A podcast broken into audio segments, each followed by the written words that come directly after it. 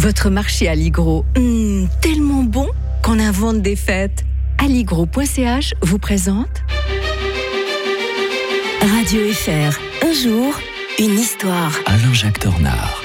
Alain-Jacques Tornard, bonjour. Bonjour Mike. Ce matin, avec l'historien de Radio Fribourg, on revient un 30 novembre 1939. Ce jour-là, Staline attaquait la Finlande qui allait livrer une résistance acharnée. Peut-on oser le terme de résistance à l'ukrainienne, Alain-Jacques Oui, sauf que les Ukrainiens ont eu le secours des, des Occidentaux, des États-Unis. Hein. On, on, aide beaucoup les Ukrainiens, mmh. alors que personne je dis bien personne, mis à part les Suédois, n'ont levé le petit doigt pour aller au secours de la Finlande. Vous avez remarqué qu'on a déclaré la guerre, euh, les Français, les Anglais ont déclaré la, guerre aux Allemands parce qu'ils avaient envahi la, la Pologne, mais mm. personne n'a déclaré la guerre aux Soviétiques pour avoir envahi la Finlande. Mm. Et ça, ça, se passe d'ailleurs absolument sans déclaration de guerre aucune.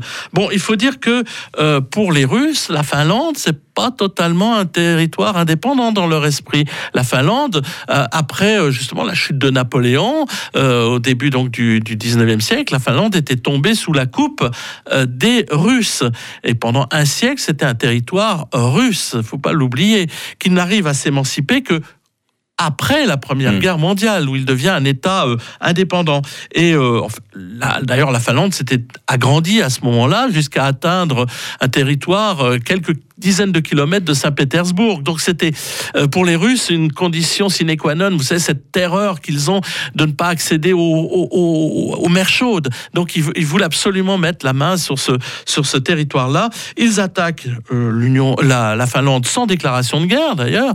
Mais alors ils vont prendre une sacrée déculottée parce que ces Finlandais qui, comme les Ukrainiens, c'est ça le grand point commun, on veut ils veulent exister. Et mm. ils vont montrer qu'ils peuvent exister. Et cette campagne d'hiver, euh, alors qu'ils sont totalement en minorité, mais ils veulent défendre leur territoire, ils vont le défendre absolument euh, admirablement, euh, jusqu'à repousser d'ailleurs les, les soviétiques, qui avaient une armée quand même un peu déficiente. Vous savez que Staline avait éliminé nombre, des centaines, voire des milliers d'officiers à la fin des années 30, parce qu'il avait tellement peur pour sa vie, ce qui fait que c'était une armée assez désorganisée mais euh, quand même, c'est une guerre extraordinaire. Je me souviens, si vous lisez les, vieux échos illustrés de, de vos grands-parents, vous tombez sur cette période-là. Euh, on, admirait ce qui se passait, euh, les Finlandais, cette magnifique défense finlandaise. Mais malheureusement pour eux, ils doivent quand même s'incliner à la fin par le traité de Moscou du 12 mars 1940. Ils doivent céder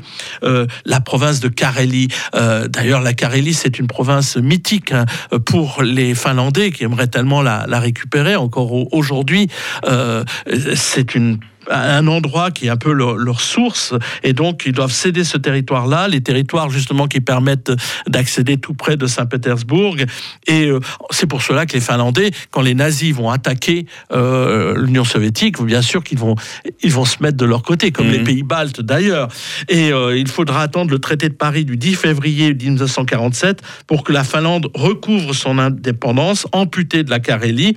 Il doit payer un lourd tribut aux soviétiques, mais elle doit euh, c'est ce qu'on appelle la finlandisation, c'est-à-dire qu'elle elle est totalement neutralisée, elle peut pas mm. avoir une politique contre l'Union soviétique à l'époque, et euh, en fait, elle a quand même échappé à la suggestion, donc c'est pas devenu un État du bloc de l'Est grâce à cette magnifique défense de l'hiver 1940. La Finlande aujourd'hui et le Portugal demain. On parlera du Portugal puisqu'un 1er décembre 1640, le Portugal retrouvait son indépendance. Euh, on en parlera bien sûr avec l'historien de Fribourg. Bonne journée à la Jacques Tornard. Bonne journée.